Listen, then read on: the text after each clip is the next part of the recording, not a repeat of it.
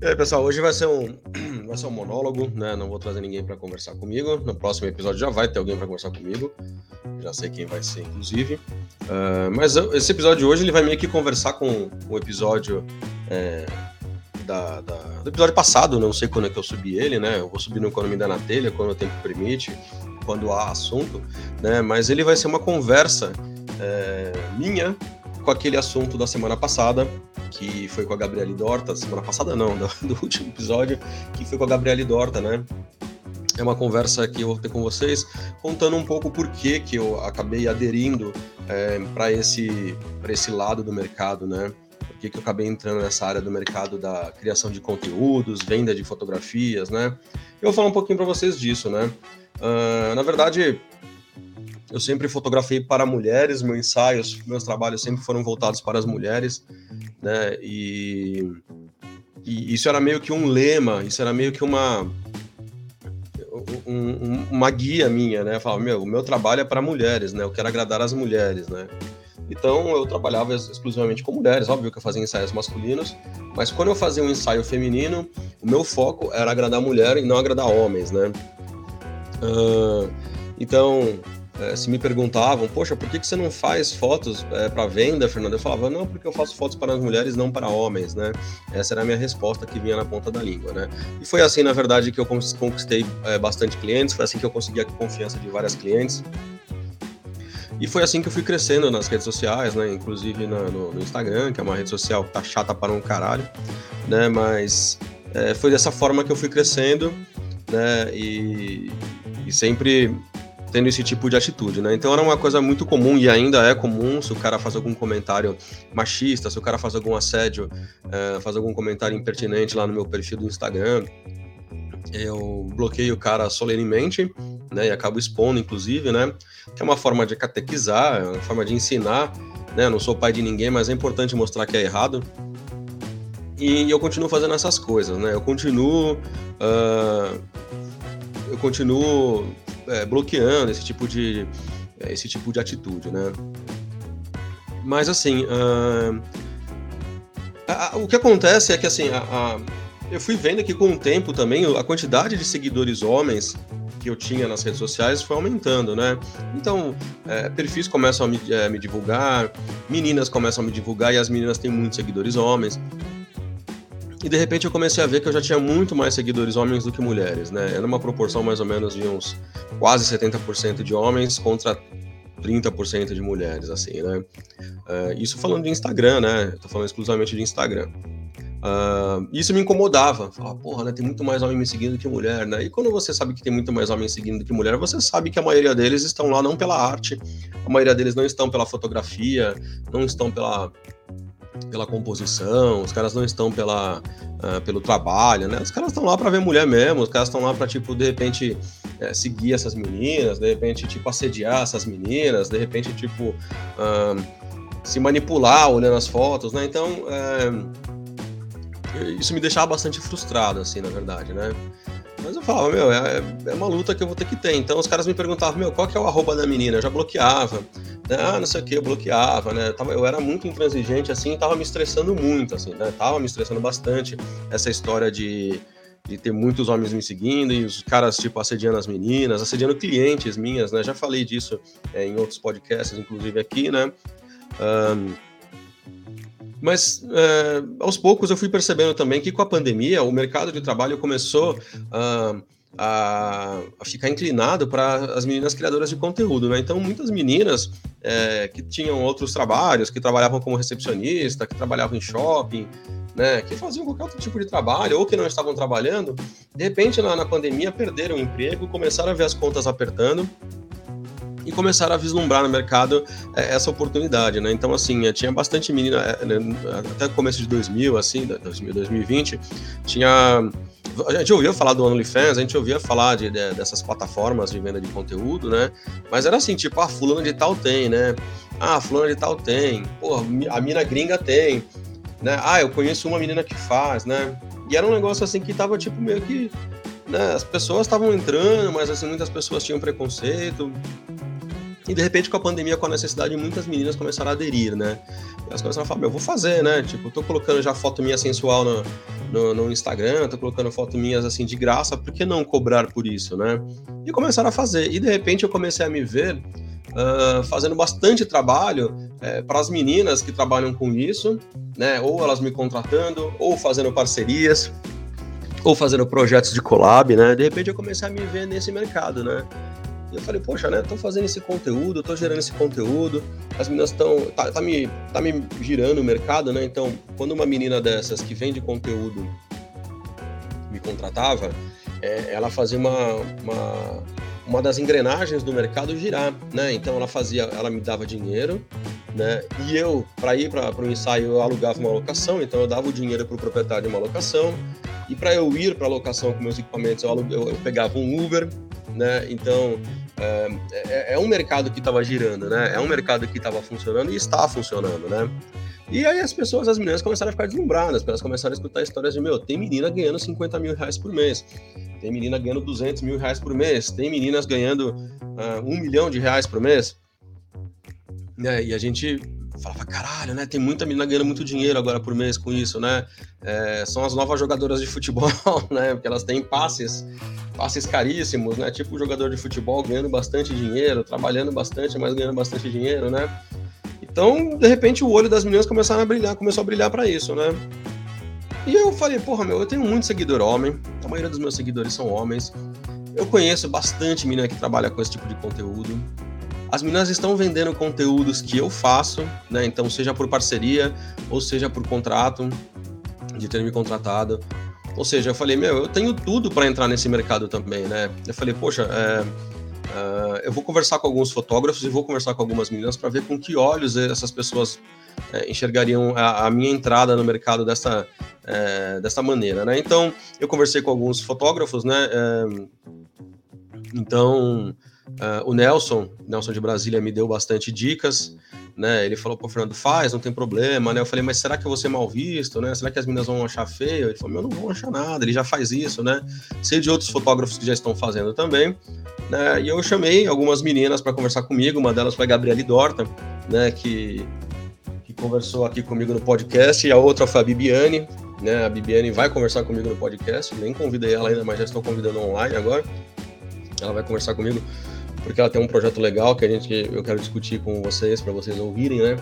Mas elas me deram bastante luz e falaram: Meu, Fernando, vai e faz, não tem problema nenhum, né? E a Bibiane me deu bastante dica de como agir, de o que fazer, do que não fazer, né? Então, é, são as meninas que já estão experimentadas nessa área e me deram bastante luz para que eu começasse esse projeto, né? Então, eu tô com esse projeto hoje, no dia que eu tô gravando aqui, dia 26 de agosto de 2022. Eu devo estar tá fazendo uns três meses de projeto agora, né? É, e eu tô gostando, né? Devo dizer para vocês que eu tô gostando por diversos motivos. Um dos motivos é o motivo financeiro, né? Tipo, dar um dinheiro. Não estou ganhando 50 mil reais por mês, não estou ganhando 30 mil reais por mês, muito menos um milhão de reais por mês, mas está dando um dinheiro legal, é, que inclusive estou convertendo em equipamento, né? Então, preciso, tava precisando dar um upgrade no meu equipamento e já estou convertendo alguma coisa que eu ganhei é, em um equipamento novo.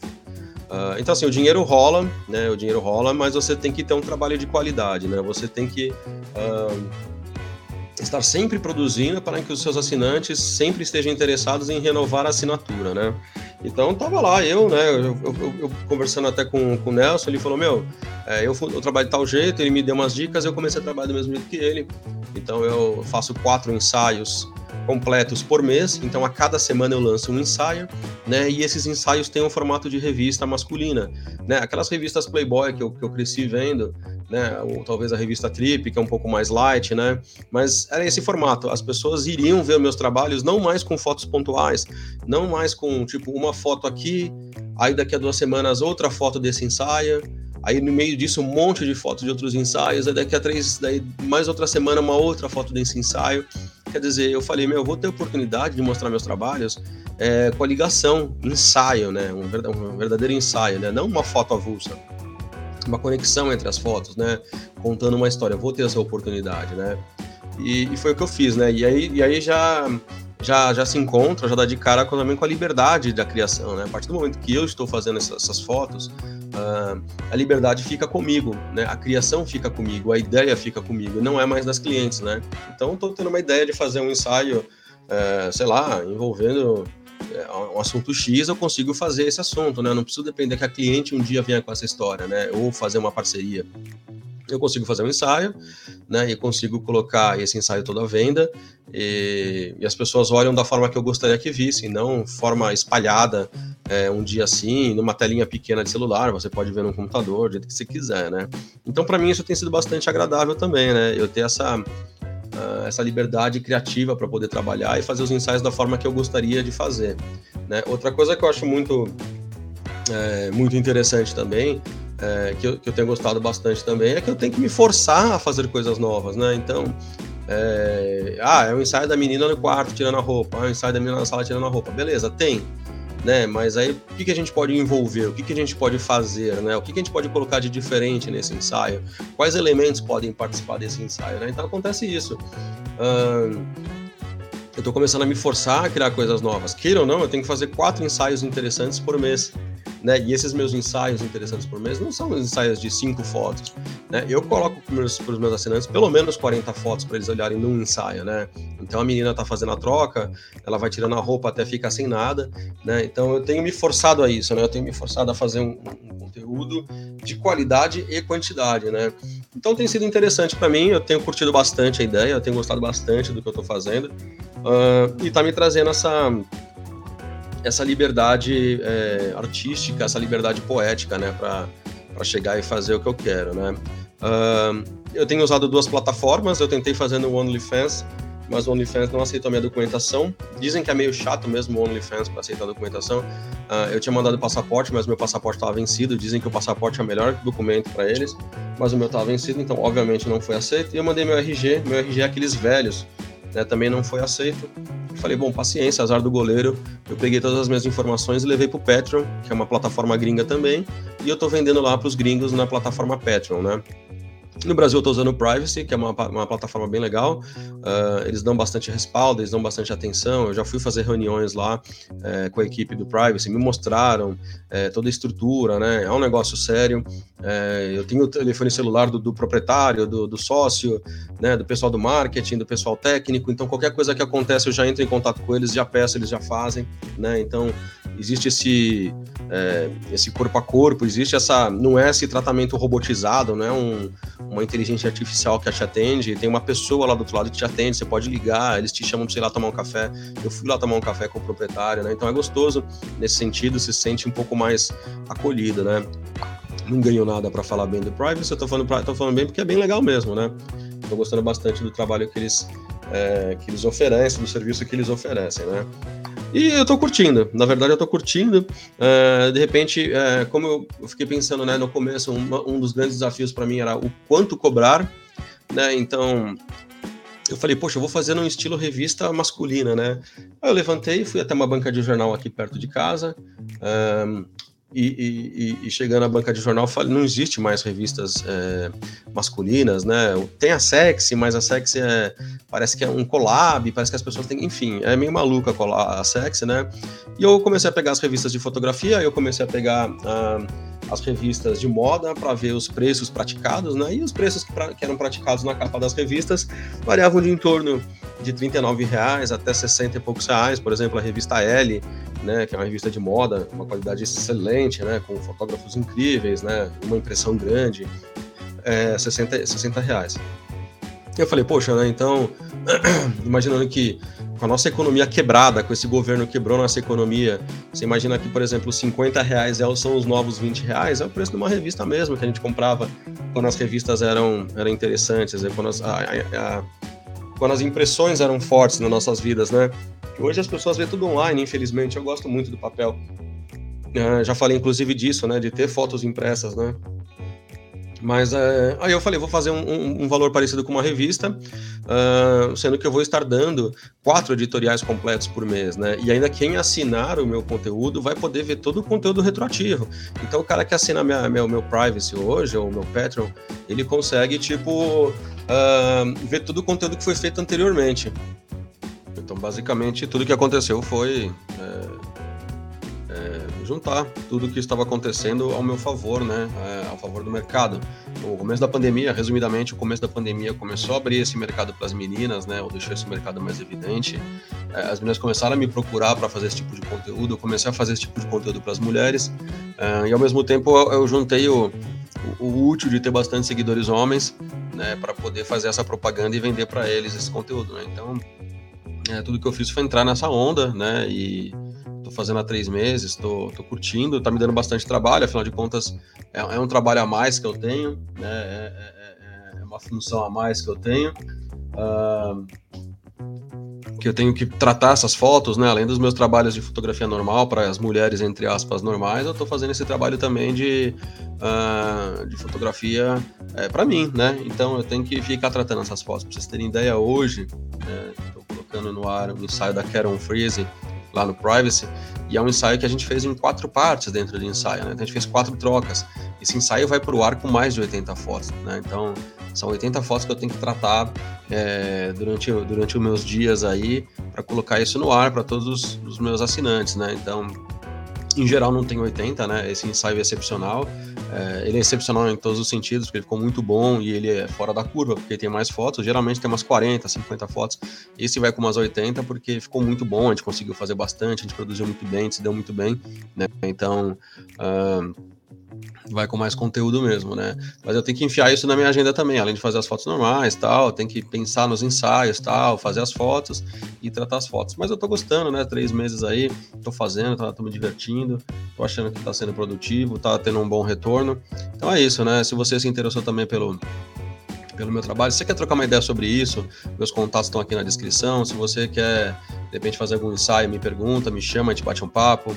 É, se você está pensando em aderir a esse, esse, tipo de trabalho, me chama para trocar uma ideia também, né? A gente pode é, tirar dúvidas, né? E se você quer assinar meu conteúdo também, estou colocando o link do meu privacy aqui do Patreon na, na, descrição, né? Você não vai se arrepender, tá um trabalho de muito bom gosto, né? Bem dedicado e feito com muito amor, né? Então, eu espero que vocês é, que vocês se interessem, porque estou fazendo com bastante carinho. É isso aí, né? Foi uma conversa mais de boa hoje. Uh, e até a próxima, né? Mas não antes, a gente é, não, não, pode fechar aqui a nossa conversa sem, sem falar da nossa dica cultural, né? Eu vou, eu vou dar uma dica de um, de um, livro que eu li esses dias, né? Li muito fácil esse livro, uh, li em, em, dois dias, se não me engano, chama-se Uruguaia. Né? Foi uma, indica, uma indicação do amigo meu, o Felipe, Felipe lá de Porto Alegre, a gente estava fumando um charuto na frente do Teatro Municipal e ele me falou que, nesse, que tinha lido esse livro desse autor argentino chamado Pedro Mairal, né? É um autor que nasceu em 1970 em Buenos Aires e ele está sendo um dos grandes nomes da literatura latino-americana. É, e esse livro ele é, é bem fácil de ler, ele fala um pouquinho de um, de um, de um romance extraconjugal, né?